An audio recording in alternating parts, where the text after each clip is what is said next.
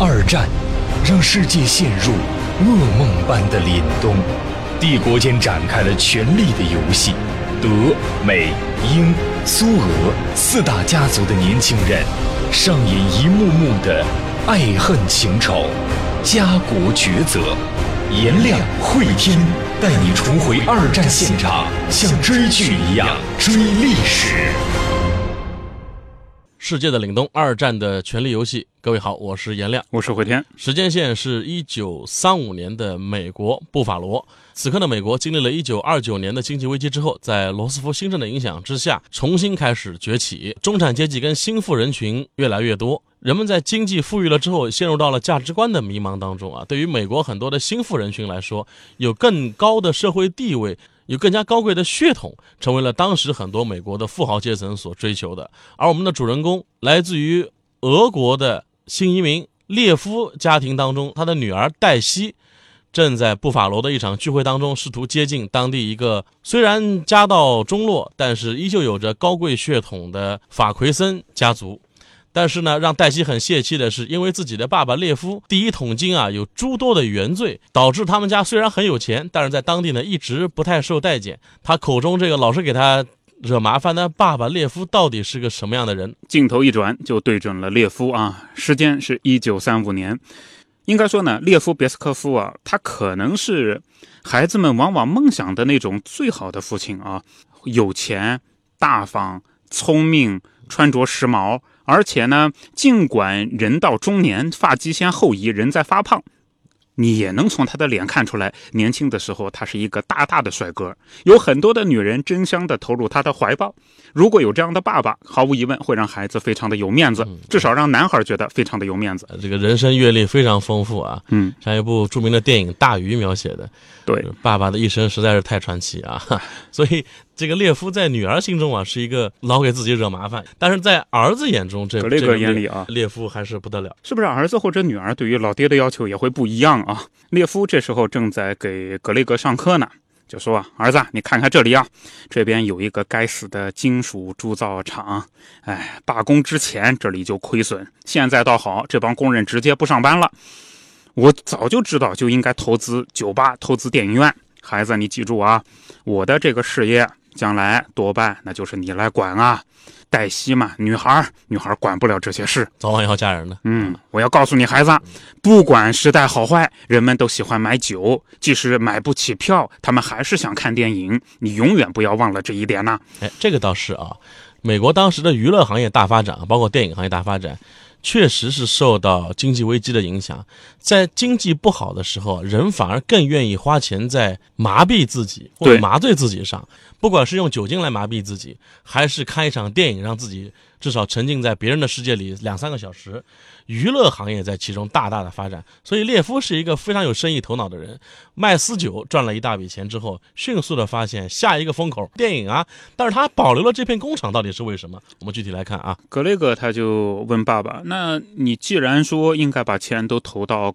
呃，电影院或者说酒吧，为什么还要保留这间工厂呢？又不挣钱。对啊，工人罢工，您干脆就关了这里嘛。我想这块地以及这边的设备还能卖些钱。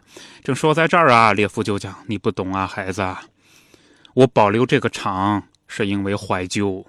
我像你这么大的时候呢，我在圣彼得堡，呃，有一家机械厂工作。你看看这边啊。”熔炉、模具、起重机、工作台、车床那边都有，但是唯独那边的条件比这里差得多得多了。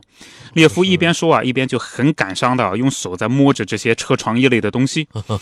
这还是个很有情怀的 对黑帮富豪啊，都已经富成这样了，还保了一工厂，就是为了寻找自己童年的记忆啊。儿子格雷格对这个事情很感兴趣啊，他问爸爸说：“爸，那你以前一定是个工程师吧？”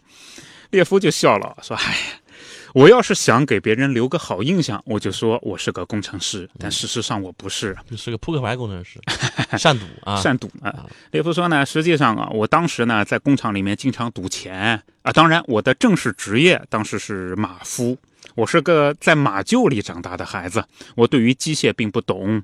谁对机械懂呢？那就是我的哥哥，你的大伯，他的名字也叫格雷格，在俄语里面念格雷格里啊。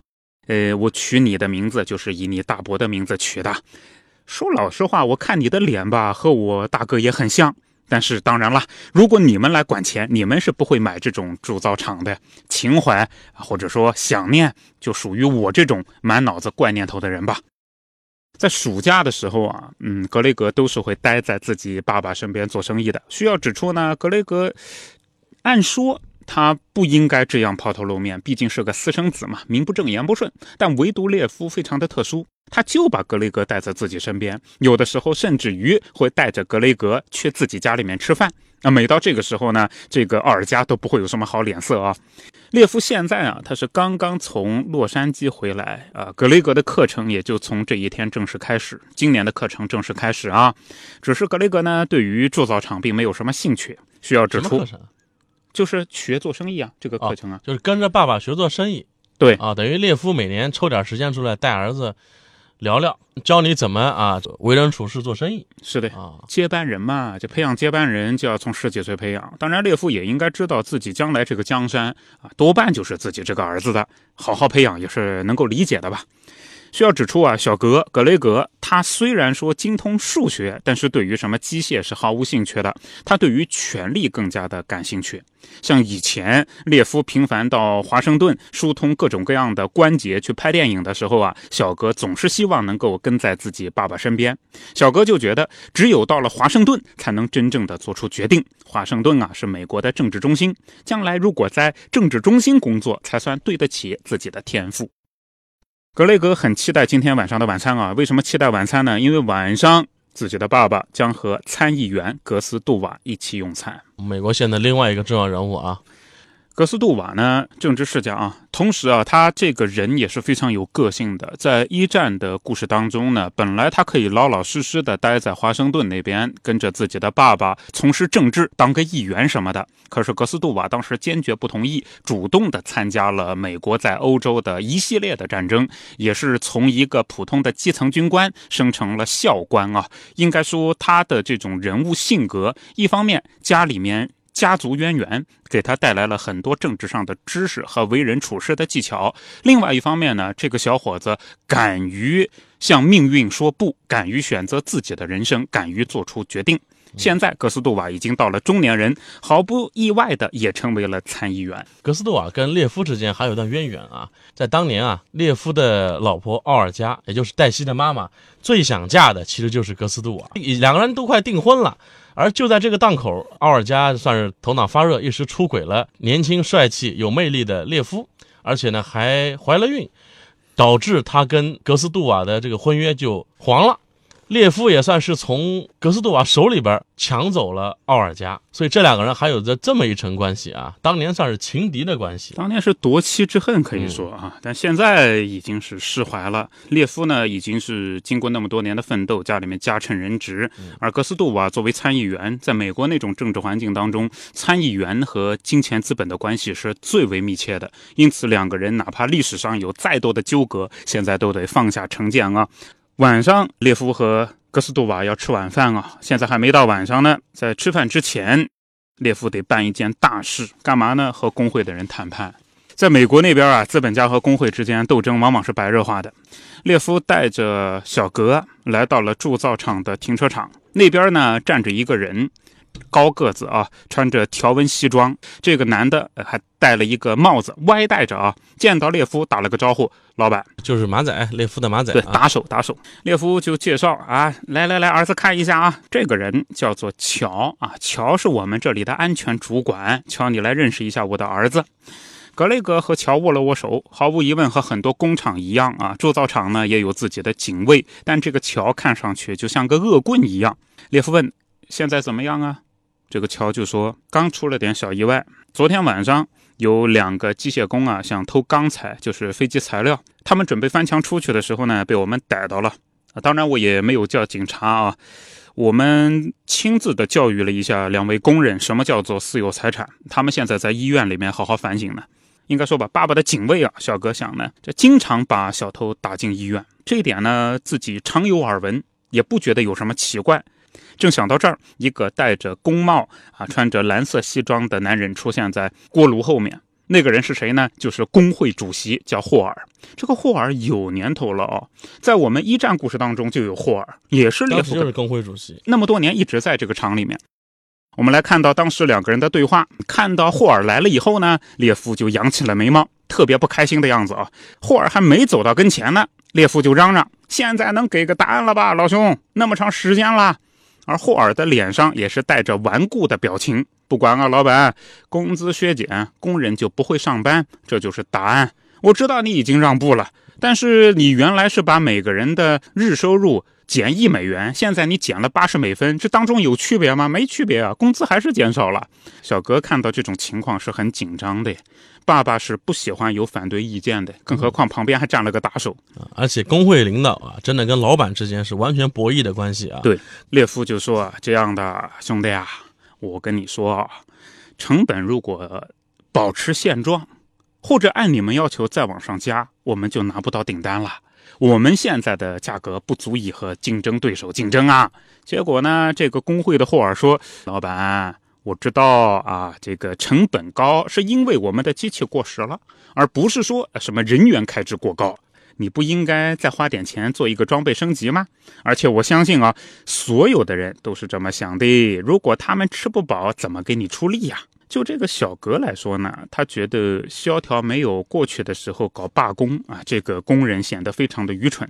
而霍尔的态度呢，也更加的让自己生气。从霍尔的言谈举止看出来，他不认为自己是个雇员，而是一个可以和老板谈生意的合作伙伴，这样是不对的。正想到这儿呢，霍尔又说了：“说这个也不是我说了算，我是大家选出来来代表工人跟你谈的。还有，如果说你不答应我的要求，我正式通知你啊，工会会派人接管你的工厂，他们的车一个小时以后就肯定会到。我查了一下，当时是有法律工会可以干这种事的啊。就看列夫怎么来应对这个局面了啊。对，因为在我们的一战系列当中，列夫刚刚到这个场的时候就被工会主席给将了一军。对，后来是他的老岳父威先生出面帮他解决的。这么多年过去了，此刻的列夫怎么来应对这个局面？看看他的手段啊。列夫呢，沉着脸不说话。霍尔转身就走开了啊。等到霍尔走远了，列夫转身盯着自己的安全主管那个乔啊，说：“哎，老乔啊。”他说要来人，那应该是纽约工会总部来些人，对不对啊？你弄清楚是哪些人，落脚点在哪里？呃，你送他们回纽约，用他妈的救护车，听见了没有？列夫说完了，转身就走，小格跟了上去啊。然后格雷格就想呢，哎，这个就是力量。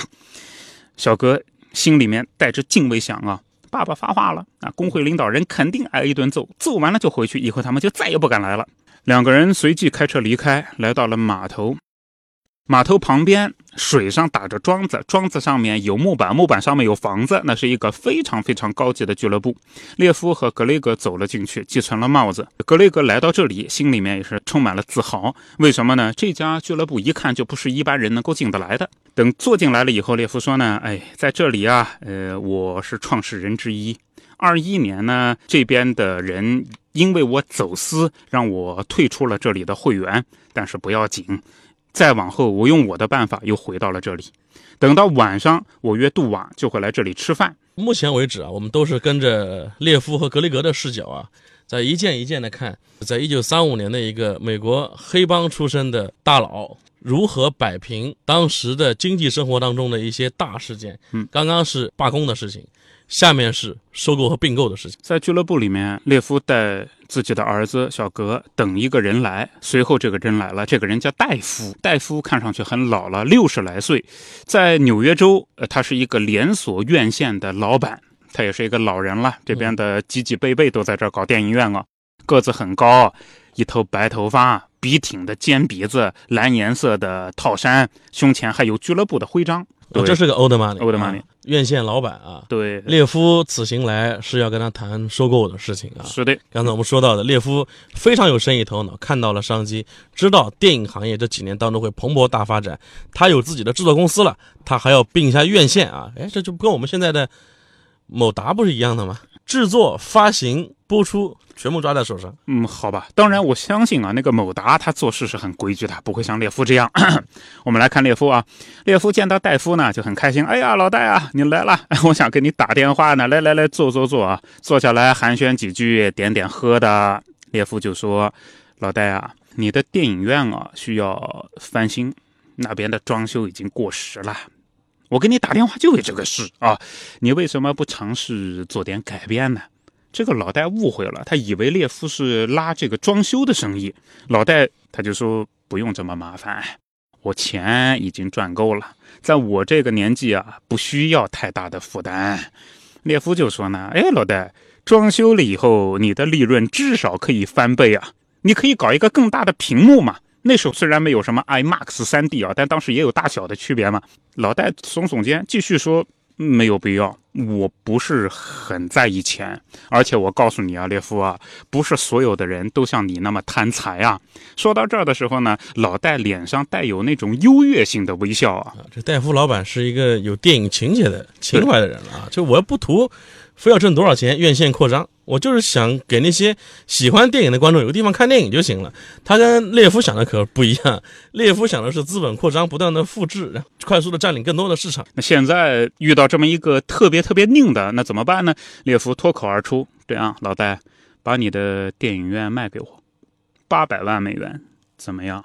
需要知道，在一九三五年，八百万美元那是什么一个概念啊？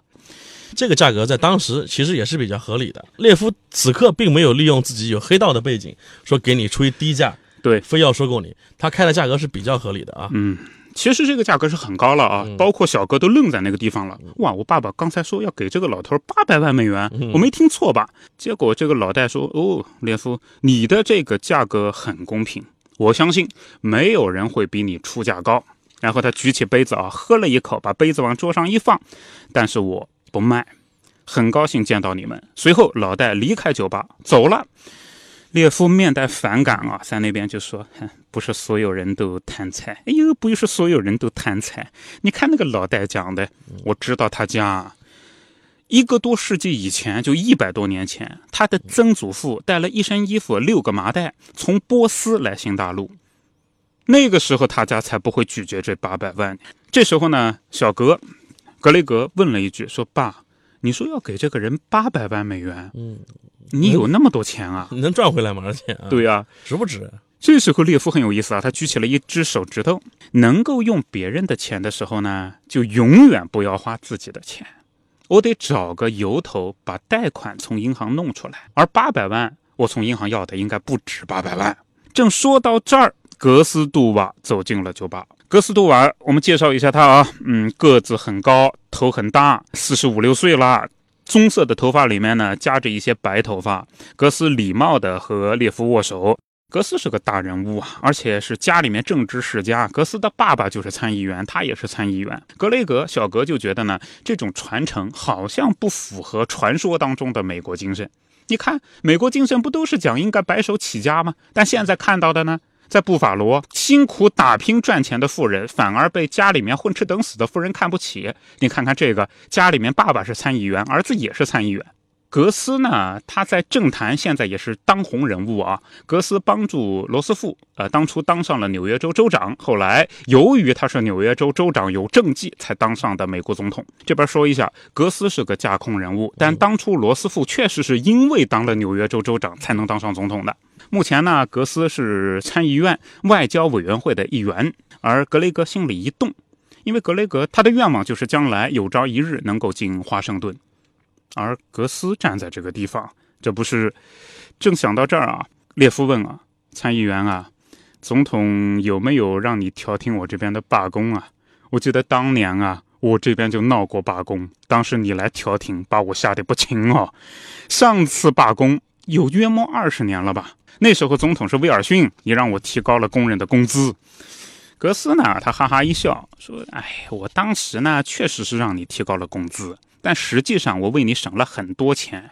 工人们当时要求是每周加薪一美元，我帮你周旋到了五十美分，对折了。你应该感谢我。”两个人哈哈大笑，就握手，接着就吃饭。下面两个人就要切入正题了啊！我们今天也是描述了。一九三五年，美国富豪列夫的一天啊，对，这一天够忙碌的，都是当时美国真实的经济生活当中的大事件啊。没错。前面是工人罢工，资本并购，下面跟这个总统身边的人要谈一件什么事儿？我们来看一看。格斯说正事儿啊，说这样的，列夫啊，我们那么多年的交情了，今天我来呢，是你要买我一个面子，总统让我找你谈谈自由联盟的事情。这次是格斯杜瓦有求于列夫了。对，格斯说：“你不要装不知道啊，后面我讲的这些事情呢，我们可以把伪装全部丢掉。我知道，你知道，好吧？那么我就说了啊，这个自由联盟呢，一直反对我们总统的行政。自由联盟需要有新的资金来源，而以我了解，哈，以我们了解啊，这么长时间以来，你一直在给自由联盟提供资助。”你看，这个自由联盟呢，以我们警察的了解，已经制定了推翻罗斯福总统的武装暴乱。这个计划当然是非常不现实的，当下是不现实的啊。可是我们美国正在逐步的走出危机，你支持这种自由联盟的极右组织？这对于国家不是什么好事吧？美国的不少资本家是欣赏希特勒法西斯那套经济复兴的方式跟手段的啊。对，虽然罗斯福的一些方式跟德国复兴的这个方式有一些雷同，但是还是有很多区别的。列夫这个时候所资助的这个自由联盟，其实是在给罗斯福新政添乱。格斯就说呢：“你们停止资助。”而列夫他就易怒地说：“啊，你们怎么知道我把钱给了谁呢？”然后格斯哈哈一笑，哎，我刚才就说嘛，警察调查的。至于说具体是谁，是联邦调查局的谁，那我可不能跟你讲啊。说我们美国是个讲法律的地方啊，公民没有隐私权吗？所以列夫他是这么说的，他说呢，我来美国，其实我一直认为这个国家是自由的，而且我很向往自由。相信我，我十二岁的时候在俄国，就因为我爸爸妈妈参加罢工，我被警察吊起来毒打。所以我向往自由，结果没想到，美国也是一个警察专制的国家哦，还是被监控是吧？对呀，哎，怎么我给自由联盟捐点钱，你们 FBI 都能查呢？格斯争取保持着冷静，他说：“兄弟啊，不要把这个事闹大，当真闹大了以后呢，我没有给总统办好事，那我当然不好，对不对？我会有问题的。但是像你的话，我想问一下，你的每笔交易都经得起查吗？”列夫咧着嘴笑，交税了吗？你要查，肯定能查到，就包括什么酒吧里面有没有卖淫嫖娼的，对吧？这个问题经不起查的，就查查税就可以了啊。